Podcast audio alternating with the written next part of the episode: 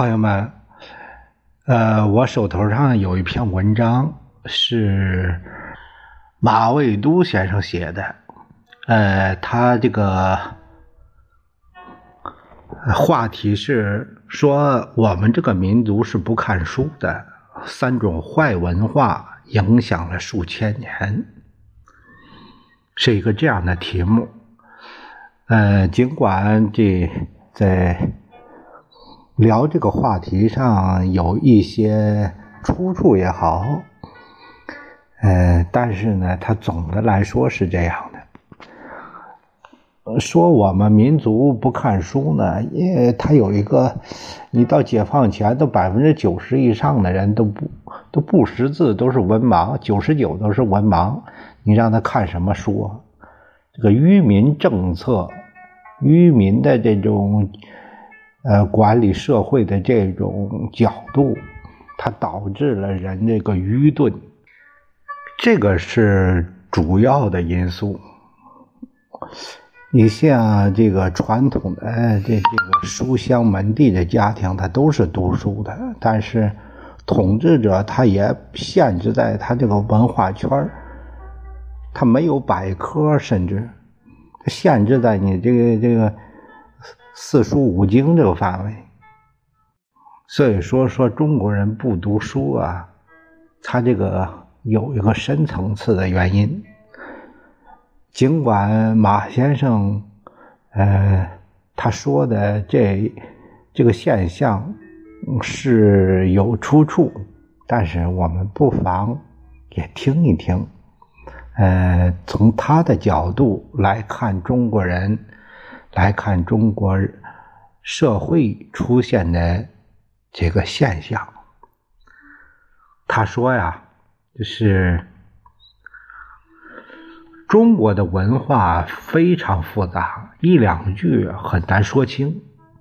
但我还是想试着总结中国文化的几个要点。首先是枭雄文化。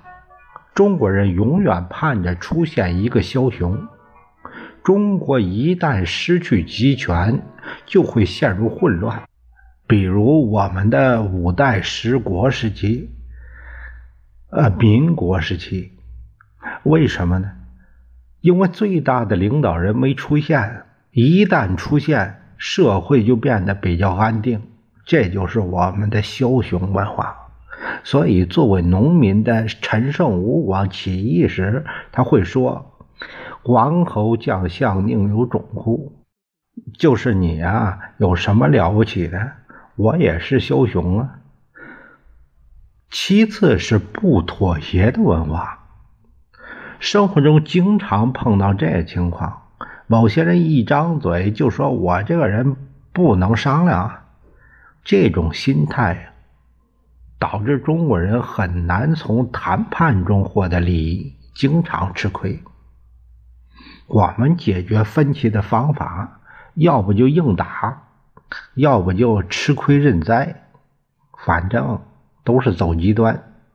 中国人的谈判都是让人拿着枪顶着后脖子梗才谈完的，没人愿意发自内心的去谈判。也不懂得找个中间点，双方说和，因此在这种不妥协的文化中，社会交易成本极高。第三是推卸文化，有事儿了先推出去，千万别找我，不是我干的。生活中我们看到最经典的画面是在公园里。一个学步的孩子突然摔倒，爷爷奶奶一定冲过去，一定要找个事儿去赖，没赖的地方也要赖到那地身上。我见过无数老太太抱着孙子拍着地说：“都赖他，都赖他。”这就等于从小给孩子一个非常不好的信号：出了事儿，一定先把责任推出去。这让我们成了一个不会道歉的民族，给外人的普遍印象就是中国人不会道歉。我小时候就不会道歉，也绝不道歉，最后都是老师拧着去道歉。两个人吵架，吵到最后，经常是两个人梗着脖子说：“我是不对，但你也不怎么样。”这就已经算是道歉了。你看外国人就很会道歉，他们经常是高跟低道歉，比如父亲跟儿子道歉，丈夫跟妻子道歉，丈夫跟妻子并没有高低之分，但是按中国的传统。总认为男比女要高一头，在西方，丈夫跟妻子道歉的事儿比比皆是，张口就来。可中国人不会，中国人最多说一句：“这事儿过去就拉倒了。”明白了吗？只要你家丈夫说这事儿过去了就拉倒了，那已经是在跟你道歉了。你就赶紧的借坡下驴，别再不依不饶了。中国人的这种推卸文化，导致我们严重缺乏反思精神。出了什么事儿，一定都是先从别人身上找原因，自己永远不承担责任，怨天尤人，不是赖领导就是赖制度。总之，先把自己摘干净再说。这就是我们的社会走向文明的最大阻力。再看一个话题，就是包容的力量。说了这么多枭雄文化、不妥协文化、推卸文化，这些都是负面的。我们也有好的文化，那就是包容。中国人心胸最宽，有容乃大。文化可以把什么东西都牵进来，比如说我们餐饮，全世界独树一帜，光是那些古怪的字眼就连中国人自个儿都说不清楚。你比如炝炒和爆炒有什么区别？这中间的分别极其微妙。中国的烹调术语能写满满一本书，西方人有什么？烹饪手段呢，少得可怜，但是他能长驱直入。改革开放没多久，北京第一家肯德基在前门开业，那队排的一眼望不到头。然后麦当劳也来了。当今全世界的麦当劳、肯德基有上万家，你出国万一人生地不熟。不确定上哪吃饭放心，你就去这两家，绝对不会上当。我在土耳其试过，一尝跟北京的没啥区别，跟美国的也没啥区别，就是多了一点咖喱。你看中国麦当劳、肯德基早餐都有炸油条，嗯，蛋花汤，还有那麻婆豆腐盖饭呢。你想想，这肯德基、麦当劳进入中国才多久啊？不到三十年。我看再过三十年，我们就挤兑着他们颠勺了。一百多年后，中国的肯德基、麦当劳全是全是厨子在那颠勺，这就是包容的力量。另一方面，我们好像是在不断改变自己。其实是先让你进来之后，再悄悄把你改变。我们一般说中华民族是个大家庭，以汉族为主，但是汉族人所有的生活习惯全是学来的。你的起居原来是坐地上的，现在坐椅子上了。你原来的衣服是宽袍大袖，现在都是紧身的。你吃饭过去是分餐，就是到了明朝还是分餐呢？清朝人让我们共餐，大家围在一个桌上吃。明朝人认为是种野蛮的吃法，应该一人一张桌子，自个儿吃自个儿的。日本人现在吃饭都是一人一份儿大家坐在一张桌子上。若真按明朝的吃法，今天我们还真不习惯了。你想想，十个人十张桌，一人一份儿吃，怎么都看着觉得像耗子里边。下面这个话题是文化输出的无尽遐想。文化是社会变革最大的一股力量。如果你不能理解文化是你在社会上立身处世的背景。你做什么事儿都不会太顺，所以官方今天不断的讲要把我们的文化输出去。美国人靠好莱坞大片输出他们的价值观和理念，我们靠什么呢？我走过全世界很多国家，走到哪儿都发现有中国人开的餐馆。我想，如果通过餐馆来输出我们的文化，那一定是事半功倍。我们今天是在世界各地看到中餐馆，一般都偏小、偏杂乱，档次不高。我今年去了一趟慕尼黑，人家介绍说有一个特别好的中餐馆，就是有点贵。我问是不是中国人去的不多，他说基本上都是外国人去。我去了之后发现，那餐馆的菜式都是很传统的中国菜。但它的布局和上菜方式非常西化，我觉得这真是一个特别好的文化输出的场合。大量的外国人在里头悠然自得，很享受这种环境。其实只要你让一个人从胃里爱上你这个国家的菜，他一定会对你的国家有无尽的遐想。这个。再有个话题，说到在功利时代，穷则独善其身。我不愿看到收藏界变成一个彻头彻尾谈钱的领域，功利会伤害到民族文化、民族精神和民族信仰。既然如此，就按照过去的说法，叫穷则独善其身。现在人家叫我收藏家。我并不是很高兴。过去收藏家必须有个标志，著书立说。没有著书立说，你算哪门子收藏家呀？而且今天的收藏已经大大背离了收藏的原旨。收藏最初的宗旨，往大了说是一个民族的记忆、证据，也是一个民族文化的实时标高。通过收藏，你能看到我们的商代、周代、秦汉、隋唐、宋元、明清达到一个什么样的高度。往小了说，是满足文人雅士的一些内心需求，帮他理解纷杂的世界。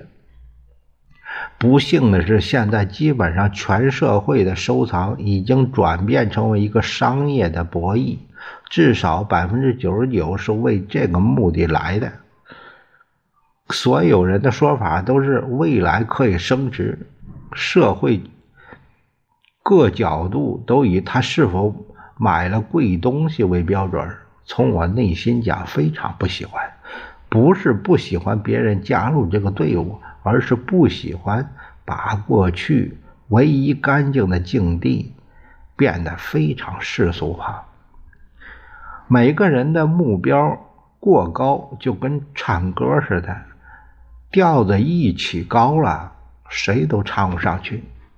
我有时也可以理解别人的世俗观，比如宗教应该是最脱俗的地儿，但今天很多宗教场所并不能免俗。同样，我我不能要求收藏界免俗，我们的社会处处体现。这世俗的话，让收藏界变得高雅也不是现实。但我也不愿意收藏界变成一个彻头彻尾的与原址无关的领域。大家都谈啊，我赚了多少钱，将来可能赚多少钱。我觉得这些没有意义。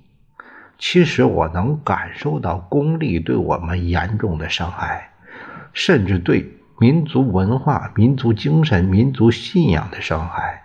既然如此，就按照过去的说法，就是穷则独善其身。这个穷啊，是精神上的，哎，是这个社会是一个精神贫穷的社会。但我一定要独善其身，做好自己就可以了。我不能要求别人，我一个人不可能改变，只能保全我自己，不同流合污，不向世俗低头。人是要妥协和自卫的。你妥协的目的是什么呢？是为了下一步的成功。过去人们说。吃货之躯，以求生也。但今天的年轻人，第一不懂得吃货之躯，不愿意退回来软一下，不会；第二，认为前进就一定能成功，但他又没有前进的能力。每个人都好高骛远。我们常说励志，但励志的标准是很高的。很多成功人物背后往往有特殊的因素，如果把他们当做全社会的励志标准，那就大错特错了。普通人就会认为上升通道不够，问题是你通到哪一站算够呢？人光有自我判断还不够，很多人认为自己身怀绝技。怎么老也遇不到知音呢？就是因为对周围环境没有判断。有一天我看到一个资料，说中国缺四百万个经理人。我认识的很多老板都说缺有管理能力的人。我自己也是想找一个执行力的博物馆馆长，愿意出百万甚至千万年薪。但是没有这么一个人干不了这个活那你还说什么呢？你觉得你行，但具体的事儿你做不来，然后就会埋怨团队不好、环境恶劣、潜规则盛行，那别人怎么能够生存呢？我觉得这是个社会的问题。每个人的目标过高，就跟唱歌似的，调子一起高了，谁都唱不上去。还有一点，我们这个民族是不看书的，我们今天全社会的文学修养都不够，因为社会不躺在文学上生存，我们更不注重史学，这非常可怕。中国近。几十年的大片儿，你能看出来，创作者不读书、没思考。很多国内的电影，别人评判的全是技术活哪个镜头用的不好，应该怎样怎样。但我一看，明摆着这导演不读书。我举个例子，同样是表达血腥，《辛德勒的名单》和《勇敢的心》。都有对人性的思考。辛德勒的名单里最血腥的一幕是党卫军枪毙工人，啪一枪没响，又啪一枪没响，再啪一枪，三枪没响，滚蛋！这个工人经历了三枪，但子弹就是不响。在我们电影里，就一定要让子弹响，打的血肉模糊，你才觉得血腥。但辛德勒的名单里不，踹开他去干活。当你看到他非常机械的干活，就会知道人性在面对死亡的时候会爆发出什么样的力量，而且一个施暴，一个受暴，两个人的。表现截然不同，这里面有明确的对人性的思考。反观我们的电影，都是单纯的复仇，和勇敢的心差千万里。看的越多，你就越觉得可笑。我这么说不是特指电影界，只是电影是特别大众的文化代表，也可以说是民族心态的标志物。一九四二这个票房惨败，对冯小刚来说，这是唯一的一次惨败。再看之后的泰囧，你就会知道，我们这个民族是不看书的。一九四二已经变成一声凄厉的鹤唳，鹤唳长鸣啊！鹤唳是悲哀的，会传很远。但我们的电影都是麻雀窝，叽叽喳喳说话，毫无价值。这是我们社会的一个影射。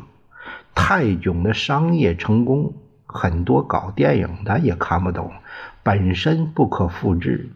再有个什么囧，也不会是那样。我们整个民族没有目标，我们的电视剧里永远是儿女跟爹妈大喊大叫，少有社会秩序。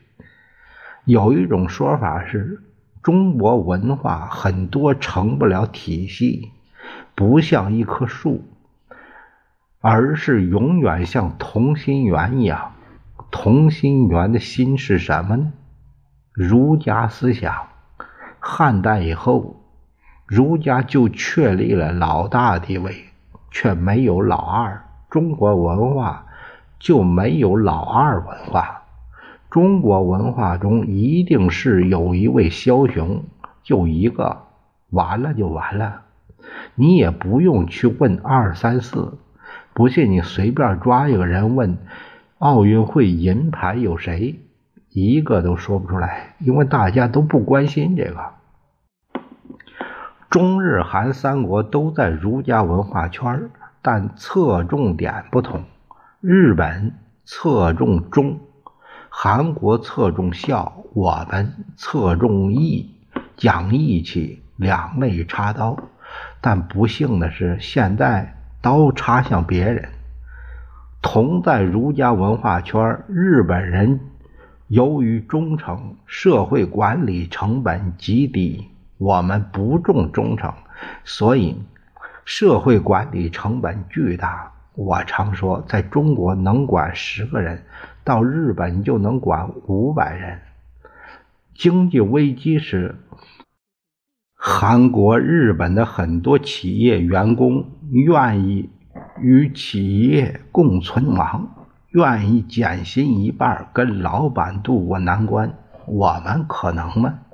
地震时人家发放矿泉水，只需要一个人，我们就得严阵以待，以免哄抢。讲究孝道，跟韩国人不能比。你看韩国电视剧。孝道是第一位的。每个人进屋第一件事儿是向长辈请安。在韩国的文化输出当中，孝道是第一位的。我们有吗？我们电视剧里永远是儿女跟爹妈大喊大叫，少有社会秩序。我们老说中国法制不健全，其实是个误读。我们在秦汉时期有非常严谨的法律。为什么法律在中国漫长的集权社会，它不能得以实施呢？因为用不上，仅道德一项就能把社会治理得很好。法律是高成本的社会治理手段。当你用一道铁丝网就能拦住人，就犯不上筑一道高墙。当你用一根绳就能拦住人，就犯不上用铁丝网；当你画道线就能拦住人，就犯不上拉那条绳。什么成本最低？地上画条线最低。在国外机场，地上画条线，没人会逾越；在中国就得拦着，每个角上站一个人看守，那成本多高啊！社会若没有忠又没有孝，就剩下一个功利的义的时候。当我跟你讲义气的时候，是求回报的。那我们这个国家怎么治理呢？完全靠法治。